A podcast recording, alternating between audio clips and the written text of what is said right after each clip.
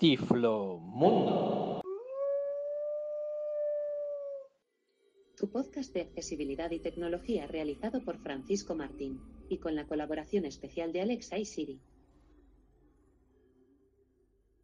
Bienvenidos a este nuestro episodio número 32. En él vamos a tratar los siguientes temas. Fundación Andrea Bocelli. Lunes negro para Facebook. Un palmero con mucha suerte. La Palma y homenaje a la Isla Bonita. Accesibilidad. En el episodio número 28 de Tiflomundo hablábamos sobre la música y la discapacidad. En él reflejamos distintos artistas con distintas discapacidades. La verdad es que me dejé muchos artistas, ya que si no el episodio iba a ser pero que muy, pero que muy largo. Hoy he traído a un gran tenor ciego, del cual no hablé, y lo traigo a este episodio porque desconocía que tenía una fundación. Me enteré gracias a un audio que vi en internet, que vamos a escuchar más tarde.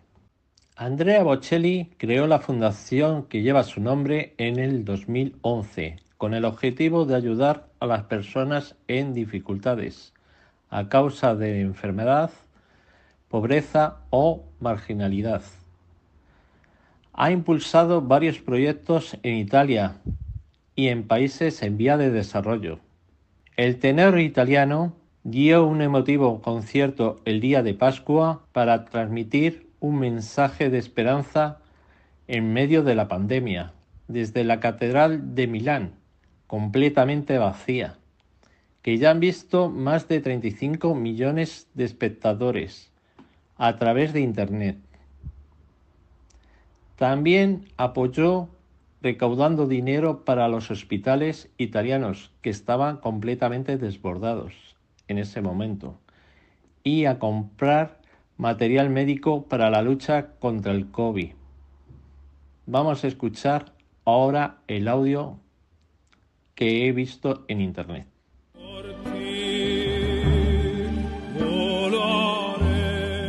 Inspiradora historia de Andrea Bocelli. Mi madre era joven y estaba embarazada. Llegaba al hospital a causa de unos fuertes problemas en el vientre y los médicos le dijeron, su hijo nacerá con una enfermedad congénita. Lo mejor sería que aborte porque su hijo será ciego. Ese recién nacido era yo, pero mi madre no lo hizo. Nací con glaucoma, una enfermedad que llega a ocasionar la pérdida progresiva de la vista. Cuando era niño, todos me decían que me crecía muy rápido el bulbo ocular. Recuerdo que no soportaba la luz del sol y tenía muchos dolores de cabeza. De niño, me gustaba mucho jugar fútbol, pero recibí un golpe muy fuerte en la cabeza durante un partido y perdí la visión por completo cuando apenas tenía 12 años. Durante mi recuperación en el hospital de Turín, conocí a un hombre ruso que era un gran amante de la música sinfónica. Todos los días escuchaba su música y fue entonces que me di cuenta que estaba hechizado por ese género, a tal punto de no darme cuenta de que estaba en una clínica. Es más, ya ni me acordaba que estaba en tratamiento. Estaba tan fascinado por su música que no me importaba estar ciego. Lo más importante y bello para mí en ese momento no era lo que podían ver mis ojos, sino lo que escuchaban mis oídos. Mi pasión por la música me animó a no rendirme y perseguir mis sueños. Esto me llevó a ofrecer pequeñas actuaciones en celebraciones de mi propia familia. Cuando era adolescente, logré licenciarme en Derecho, aunque en ningún momento dejé de lado mi verdadera pasión. Mientras estudiaba Derecho también lo seguía, clases de canto. En el año de la grabación de mi primer demo, conocí al amor de mi vida, Enrica Censati, a quien conocí en 1987, tocando piano en bares. No dudé en pedirle matrimonio. A pesar de haber sido víctima de violencia y de las críticas cuando iniciaba mi carrera, nunca me dejé alterar, ni condicionar por el exterior ni por las críticas, por muy duras que fueran.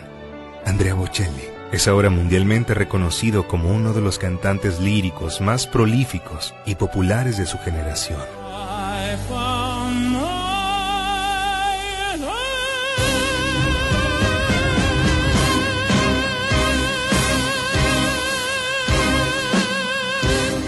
Vendiendo 20 millones de discos y por si fuera poco ha alcanzado los más prestigiosos escenarios, como el Vaticano, el Templo Expiatorio de la Sagrada Familia, España, el Santuario Nacional de Aparecida en Brasil y en el Encuentro Mundial de Familias, Estados Unidos. Además, ostenta un abanico de premios y reconocimientos que abarcan desde el nombramiento como gran oficial de la Orden al mérito en su país de origen, hasta una estrella en el Paseo de la Fama de Hollywood, pasando por una inclusión en el libro Guinness de los Records. A sus 62 años, el tenor también afirmó que con sus convicciones personales de ferviente católico, no solo combate contra algo, sino combate por algo y está a favor de la vida. El gran tenor tiene una fundación llamada ABF, Andrea Bocelli Foundation, ubicada en La Jatico, Italia, y su visión es construir un mundo mejor a través del amor hacia los menos privilegiados. Tecnología. El lunes 4 de octubre, al filo de las 17.40 horas WhatsApp, Facebook e Instagram dejaron de funcionar a causa de una caída generalizada en sus servicios que ha afectado a los usuarios de todo el mundo durante horas y sin que ningún portavoz de la empresa facilitase una versión de lo sucedido más allá de confirmar la evidencia que miles de personas tenían ante sus ojos, que las redes sociales propiedad de Mark Zuckerberg habían dejado de funcionar. Unos problemas en el servicio que en España duraron hasta las 23.43 de la noche, aunque tras un breve restablecimiento volvieron a experimentar problemas de conectividad. Estados Unidos, México, España, Francia, Rumanía, Noruega, Georgia y Grecia fueron los países más afectados por las incidencias. Fue la peor caída total de su historia reciente, que afectó este lunes a sus servicios durante más de seis horas y de forma global. Al contrario que en otras ocasiones, esta vez las distintas aplicaciones y herramientas de la empresa estuvieron completamente inaccesibles para los aproximadamente 3.500 millones de personas que representan más o menos la mitad de la población mundial que las utilizan. Pasada la medianoche, hora peninsular española, las tres plataformas empezaron a recuperarse de manera desigual. Unos minutos después, Andy Stone, responsable de la comunicación oficial de la empresa, confirmaba en Twitter que los servicios y aplicaciones de la compañía estaban volviendo a ser accesibles y pedía disculpas por lo sucedido. La compañía atribuye el apagón a un cambio de configuración defectuoso y descarta un ataque. Los expertos apuntan a un error humano. El comunicado oficial dice así, lo que pasó fue que unos cambios de configuración en los routers troncales que coordinan el tráfico de red entre sus centros de datos causaron una serie de problemas que interrumpieron esta comunicación. Y esta desconexión, añadió, tuvo un efecto cascada que acabó paralizando todos sus servicios. Aseguró, además, el gigante californiano que no hay evidencias de que los datos de sus usuarios se hayan visto comprometidos como resultado de este tiempo de inactividad. Sin embargo, más allá de las incidencias técnicas, los principales problemas de Facebook se sitúan en actualmente en el plano político, legal. La Comisión Federal de Comercio tiene abierto un caso antitrust, que exige a Facebook vender Instagram y WhatsApp, tras las filtraciones llevadas a cabo por la científica de datos Frances Haugen. El patrimonio estimado de Mark Zuckerberg se redujo este lunes en unos 5.900 millones de dólares a consecuencia del desplome de las acciones de Facebook tras la larga incidencia sufrida el lunes. Según los datos del Bloomberg Billionaires Index, la fortuna personal de Zuckerberg se hundió hasta los 121 mil millones de dólares, haciéndole descender una posición en el ranking de los más ricos del mundo. Ahora es el quinto, justo por detrás de Bill Gates, Bernard Arnault, Jeff Bezos y Elon Musk, que encabeza la lista. La fortuna de Mark Zuckerberg ha aumentado en este año en unos 18 mil millones de dólares. En la sesión de este lunes negro, las acciones de Facebook registraron una caída del 4,89%, pero a lo largo de todo el 2021 se han revalorizado más de un 19%. Realmente fue un lunes muy negro para Facebook. Los ingenieros trabajaron a tope y lo recibieron en un tiempo bastante óptimo, a pesar de que muchos se quejarán de que estuvieron sin servicio seis horas.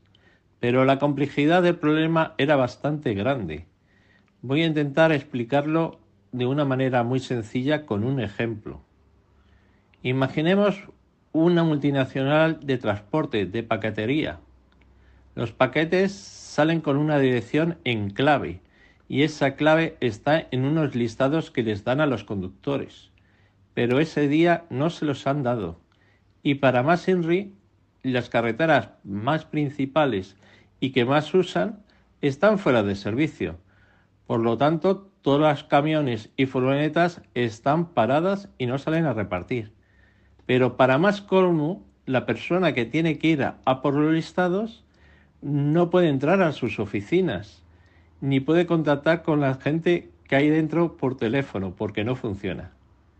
Esto es lo que ocurrió a los ingenieros, que sus herramientas de trabajo habituales no funcionaban, ni las cerraduras eléctricas, etc. Por eso digo que se solucionó en un tiempo bastante óptimo el problema. Por otro lado, la competencia se puso en las botas, ya que el número de usuarios aumentó exponencialmente en muchos millones de usuarios nuevos tanto en Signal como en Telegram. Telegram pasó del puesto 56 al puesto número 5 en aplicaciones gratuitas más descargadas. En cuanto a las pérdidas por publicidad de Facebook, se cree que ha sido aproximadamente más de 60 millones de euros. Lo que se sabrá más tarde será las pérdidas causadas a esas empresas, que no han tenido la publicidad necesaria por este problema. También hay una estadística que muestra un aumento de la producción en ese periodo de tiempo, ya que los trabajadores estaban más concentrados en su trabajo por la falta de estos servicios. Aparte, según la empresa Orange, aumentaron los SMS y las llamadas se multiplicaron por ocho de lo habitual. Experiencias. Hoy con todos nosotros tenemos a Manuel Concepción del Castillo, un palmero con mucha suerte. ¿Qué tal, Manuel? ¿Cómo estás? Muy bien, Paco, muy bien. Eh, muchas gracias. Estoy, estoy aquí viviendo este verano canario que tenemos, que casi que empieza ahora, aunque por lo menos aquí en la ciudad de Las Palmas. Y muy calentito lo tenéis. bueno, vamos a contar eh, tu niñez. Eh, naciste en Las Palmas, ¿verdad? Cuéntanos un poquito. No. Digo, en La Palma, perdona, en La, en la Palma. En La Palma. Nací en La Palma. Nací en La Palma y ya de adolescente me trasladé de forma, eh, yo diría que definitiva, aquí a Las Palmas. Pero yo nacer nací en La Palma, sí. ¿Y cómo es la infancia de un chico ciego en una isla? Cuéntanos un poquito tu vida. Pues yo creo que normalmente, o sea, ¿cómo te diría yo? Yo nací en, un pueblo de campo, o sea, en el interior de la isla, en un pueblo del norte de, la isla, que se llama Garafía. Y, lo primero es tomar conciencia que vivo en una isla que lo supe, digamos, lo supe por, por la memoria, no porque yo me sintiera en una isla, y después tomar conciencia que, tenía una limitación, mm, como es la ceguera, que los demás, los demás veían y yo no, pero eso me di cuenta eh, poco a poco, o sea, con, porque yo era una persona muy movida, se movía se movía mucho, iba a caminar hasta, que, yo creo que también porque me dijeron que yo era ciego, pues, pues ya me lo creí. Igual que, que, vivir en una isla, porque bueno, porque me dijeron que vivía en una isla. Pero en principio yo no tenía esa conciencia de entrada, ¿eh?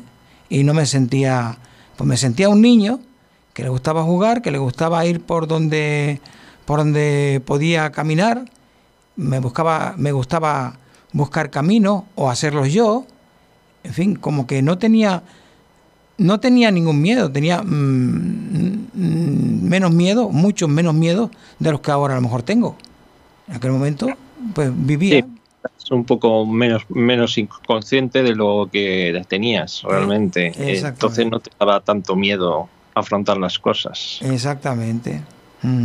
Así Pero bueno, supongo que los chicos o con la gente que te juntabas, pues tú veías que, bueno, pues que tenían ellos eran más ágiles porque veían o y ya asimilaste que tú eras un poco más distinto. Yo asimilé, que ellos tenían exactamente. Yo, yo tenía una limitación. Se, me perdía una pelota y yo no era capaz de encontrarla. Y venía alguien y en un de eso la encontraba, por ponerte un caso. ¿no? Entonces ahí ya me, me, empecé a dar cuenta de que había una diferencia, claro. Había una diferencia que ellos tenían una facultad que yo no, no tenía. O sea, yo pues tenía que joderme a ver si encontraba la pelota por casualidad o, o me la encontraba alguien. Pero ahí sí, ahí fue donde yo, yo empecé a ver mis limitaciones, ¿no? Ahí fue donde yo... Y, y, bueno, de pequeño que empezaste a estudiar o te enseñabas tus padres o fuiste a algún centro de la ONCE? ¿Cómo, cómo fue eso? A ver, bueno, pues de pequeño, mm, claro, yo no iba a la escuela como iban los demás niños. Y mi madre, yo vivía con mi madre y un hermano mayor en ese momento. Y mi madre siempre tuvo la, inquietud de que yo tenía que, tenía que buscar algún centro que a mí me ayudara a desarrollarme, porque yo no iba a poder trabajar como mis hermanos que se habían ido de niños a trabajar con, con señores, ¿no? O, en el caso de las chicas con señoras que se iban a limpiar. O sea, desde los 10 años mis hermanos ya estaban trabajando. Ese no podía ser mi caso. Entonces mi madre tuvo la, la intuición mm, de que tenía que haber algún centro, ella no sabía dónde, pero algún centro que a mí me enseñara a defenderme en la vida. ¿eh? Porque ella lo que decía era que yo era ciego, pero no bobo, como decimos aquí en Canarias. Ahí en la península dicen no tonto, ¿no? Aquí normalmente oh. decimos bobo. O sea, él es ciego, pero no es bobo. Y como no es bobo, él tiene... Entonces incluso le dijeron centros de, de disminuido psíquico eh, en Tenerife. Y ella oh. eso no la convenció para nada. Y después se encontró con una profesora, una maestra, que le dijo, sí, sí, los ciegos leen, y, y le enseñó eh, una cosa que con puntitos, ella decía que eran como granitos de arroz. Dice, ah, pero entonces los ciegos pueden leer. Sí, señora, los ciegos pueden leer, solo hay que buscar. Y entonces fue buscando y se encontró a un vendedor en Santa Cruz de la Palma que la llevó a la que era entonces delegación local, ahora agencia administrativa, pero entonces delegación local de, Santa Cruz de la Palma, de la isla de La Palma, ¿no? Y, y ella allí se enteró de que en la península mm, había centros, había centros donde le enseñaban a los ciegos a leer y a escribir. Se, dice, pero va a aprender a leer y a escribir. Sí, señora. Y a jugar al balón que tienen cascabeles y no sé qué. Y ella se quedó muy ilusionada, muy sorprendida y muy ilusionada. Ya sin ver el colegio dice, pues, pues entonces yo quiero mandar a mi hijo allí. Y, y entonces, pues me afiliaron a la 11, claro. Me afiliaron a la 11 y fui el primer niño de La Palma que fue al colegio entonces eh, íbamos al colegio de Sevilla, claro, en aquel momento la única posibilidad para los ciegos era ir a los centros específicos de la ONCE, que están ubicados en Sevilla, Alicante, Pontevedra y Madrid. Y por cercanía a Canarias, pues no, no tocó Sevilla. Entonces ya me mandó en el barco para allá, para, para Sevilla, porque entonces íbamos en barco. Todavía la ONCE no se podía permitir el lujo de mandarnos en avión.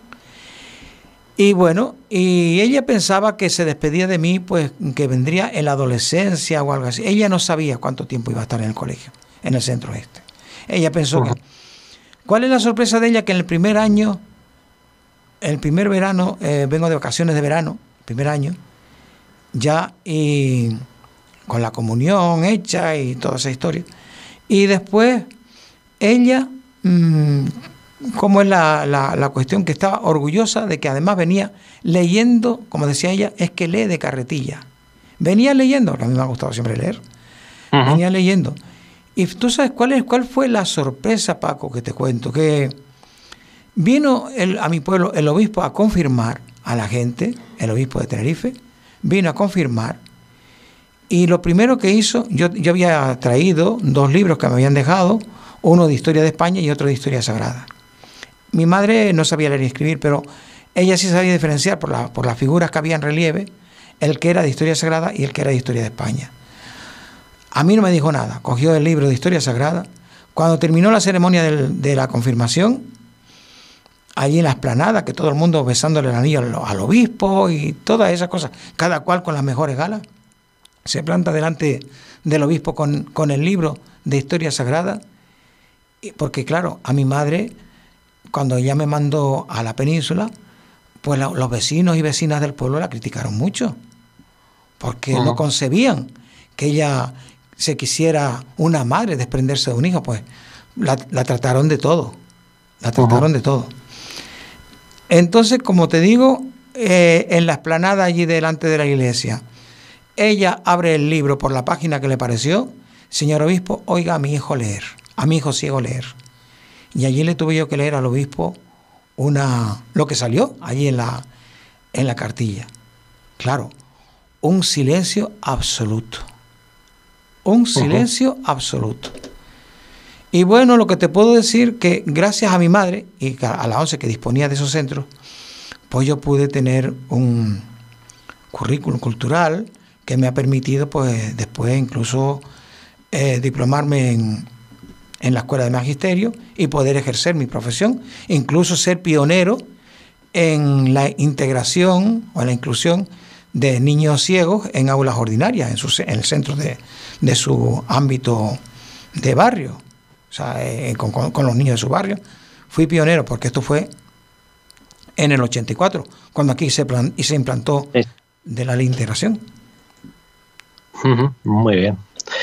Y bueno, y volviendo a La Palma, mm, ¿qué olores o qué recuerdas, qué sensaciones tienes de La Palma en aquel entonces? Olores, texturas, característicos de la isla los cantos de los pájaros, por supuesto los olores a, las plantas, el tacto de las plantas, porque yo en el sitio que yo nací, ahora sí, pero cuando yo nací, en el sitio donde yo nací, no había ni carreteras ni nada de eso. Los claxons de los coches se oían como muy a lo lejos. Ah, porque claro, había barran hay barrancos, hay entonces te llaman. Pero íbamos, me acuerdo. Una novedad. ¿Sí? un coche era una novedad. Era una novedad. Sí, sí, sí. Pero es que por allí el, transporte se hacía en bestias, en burros, en caballos, ¿sabes? Entonces, me acuerdo que para nosotros desplazarnos a Santa Cruz de la Palma o, a la ciudad más próxima, que eran los Llanos de Aridanes, por donde está ahora el volcán, teníamos que levantarnos de madrugada para ir caminando a, a poder hacer uso de, de, la guagua, como le llamamos nosotros al autobús, ¿no? Para hacer uso, digamos, al, final, a la, donde finalizaba entonces eh, la guagua, pues teníamos que levantarnos, ir de madrugada para llegar a coger la primera, que se llama el rápido, a las siete y media, ¿no? Teníamos que marchar, salir a las dos de la mañana caminando, nos reuníamos a un grupo de, vecinos que íbamos en la misma dirección y, después llegábamos a la hora de, eh, de, que, de que llegara la guagua para, para hacer el recorrido. Pero era, yo digo, era un sitio como muy alejado. De hecho, la gente decía que era el culo del mundo. Es que aquí hemos nacido en el culo del mundo. El fin del mundo, como, como, era eso. Era, era algo, era un, un paraje que, todavía lo ves hoy y es, Pero por eso, por eso es un paraíso, porque hasta un poco alejado de todos, de todos. y y se ha mantenido así, verde, bonita. Sí, sí, sí, sí. Y, me acuerdo que yo me asomaba yo ahí, y se oía el ruido del mar allá abajo, a lo lejos, y alguna lancha motora, ¿sabes? Me acuerdo mucho mm. del ruido del mar, de oírlo allá abajo, a lo lejos, ¿sabes? Que como muy, muy, como muy como, bueno, y después el viento de los pinos, también. Teníamos el pino canario, que pues también había el viento, yo qué sé, la lluvia, eh, bueno, era, eran, ya digo, eh, era, era como, como estar en otro mundo, como estar en otro mundo, aquello.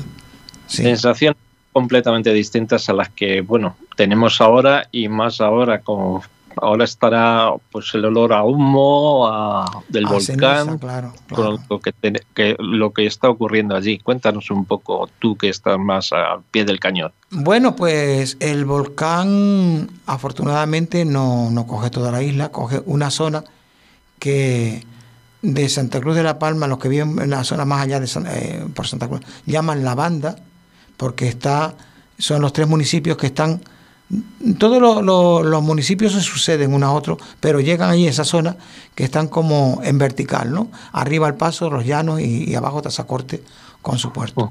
Entonces, esa zona ya tuvo un volcán en el año 49, llamado el, volcán de San Juan o de las Manchas.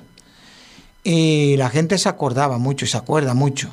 Digamos que fue más fuerte que el de Teneguía, que, fue, eh, que era en Fuencaliente en, en, el 71. Pero este volcán parece que, dejó bastante huella, el del San Juan me refiero. El de Teneguía ha dejado más, más bien, bueno, pues eh, huella turística, ¿no? Pero el de San Juan sí fue un poco más, dejó más huella.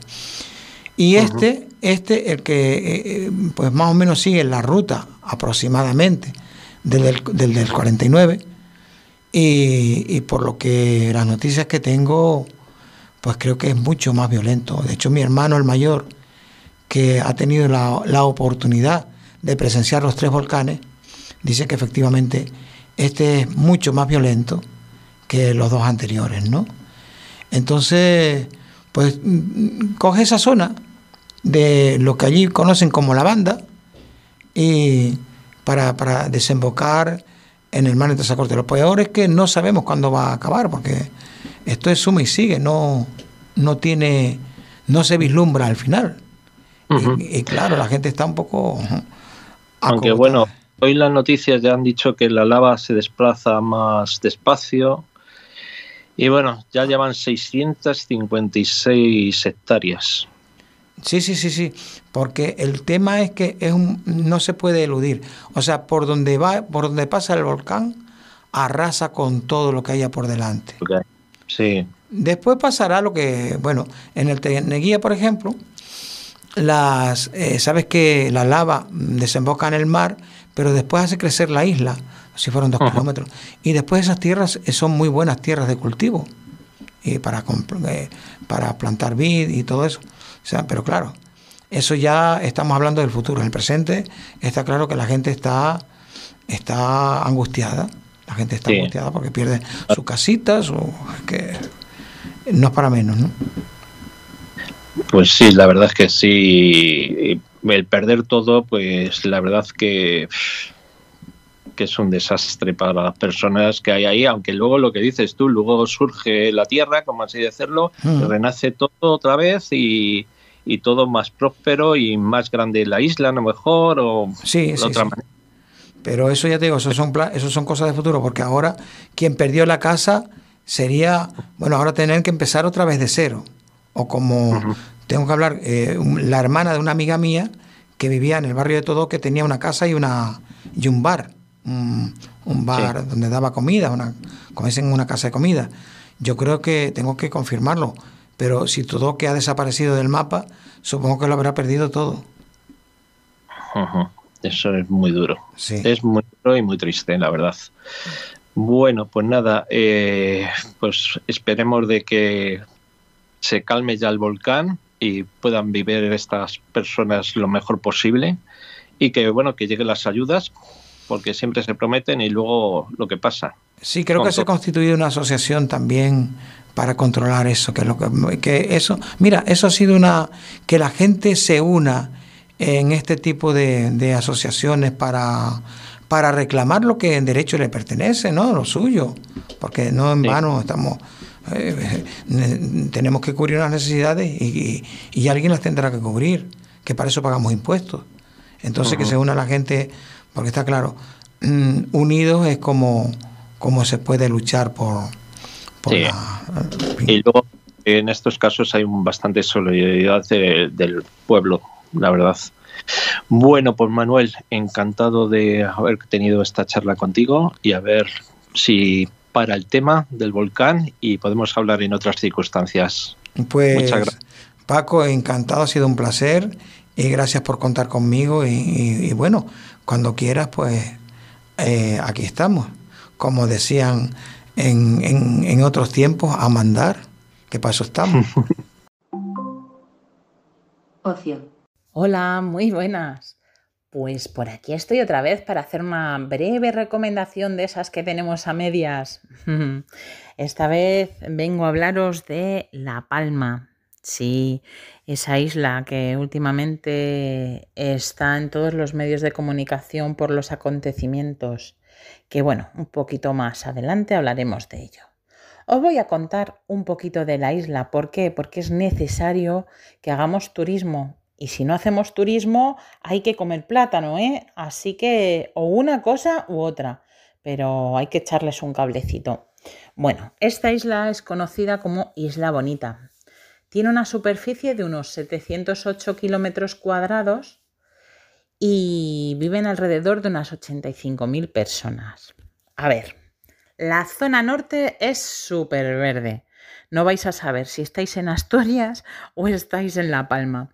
Pero vamos, visitas casi obligatorias y que os van a encantar porque son paseos agradables y relajados y además de un disfrute de la naturaleza espectacular.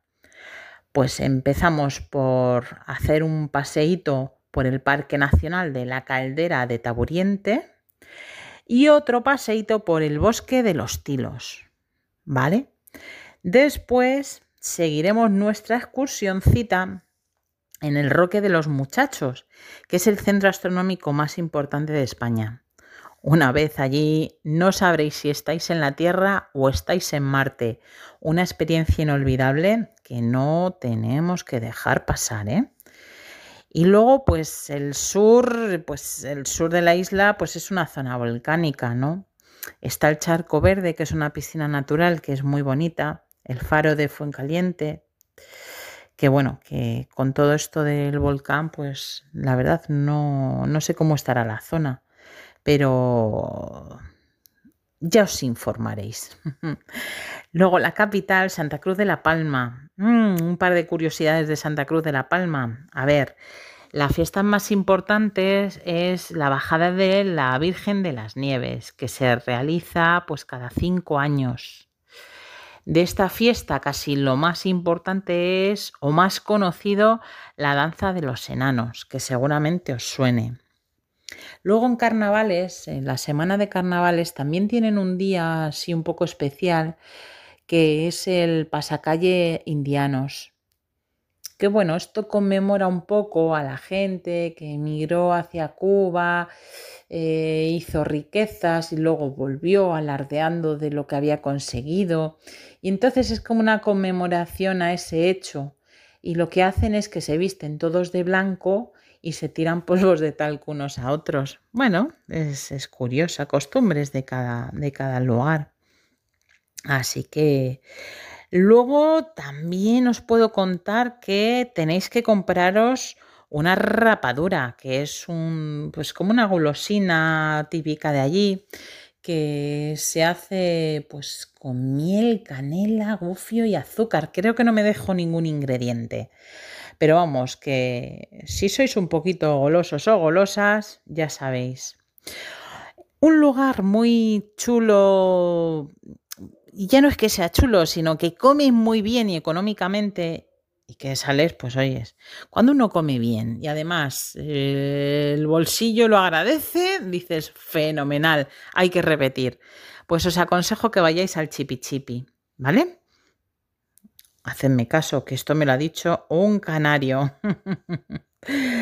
bueno, y lo único que os puedo contar, pues del volcán que está en Cumbre Vieja, yo supongo que lo que todos sabéis, pues que está tocando los municipios del Paso y de los llanos de Aridane, que está en erupción y que por lo tanto, pues cambiará la fisionomía de la isla. Y, jolín, este acontecimiento ha llevado a cabo el desalojo de unas 6.000 personas. O sea, que es que es tremendo, es un drama lo que está ocurriendo allí porque se han quedado sin casas, sin negocios. Por lo tanto, han desaparecido algunos pueblitos. Hay que echar un cable, hay que echar un cable, si no visitando la isla, comiendo mucho plátano. Así que no lo olvidéis. Y bueno, pues hasta aquí mi recomendación. Que sigáis disfrutando de la vida. Un saludote. Tu espacio. Hoy estamos contigo, la isla bonita, la isla de La Palma. Te cantamos con una murga, la murga ZZ, con un homenaje sincero, cariñoso y profundo, para que te sientas arropada. Si este vídeo con su canción se hace viral, todo lo recaudado irá donado a la isla bonita.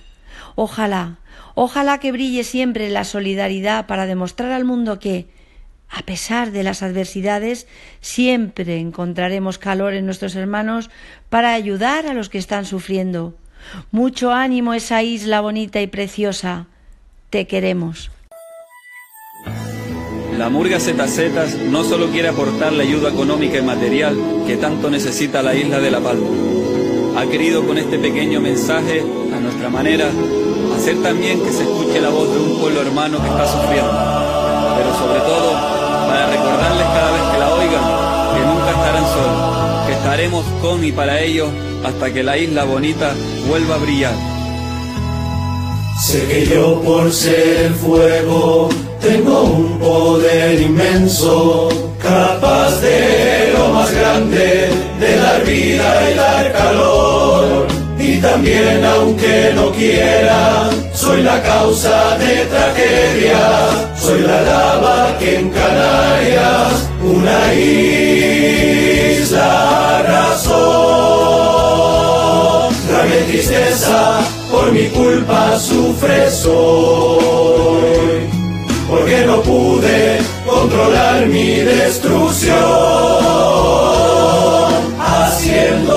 que perdieras tu casa, tus cosechas, sé que mi perdón no borrará el dolor.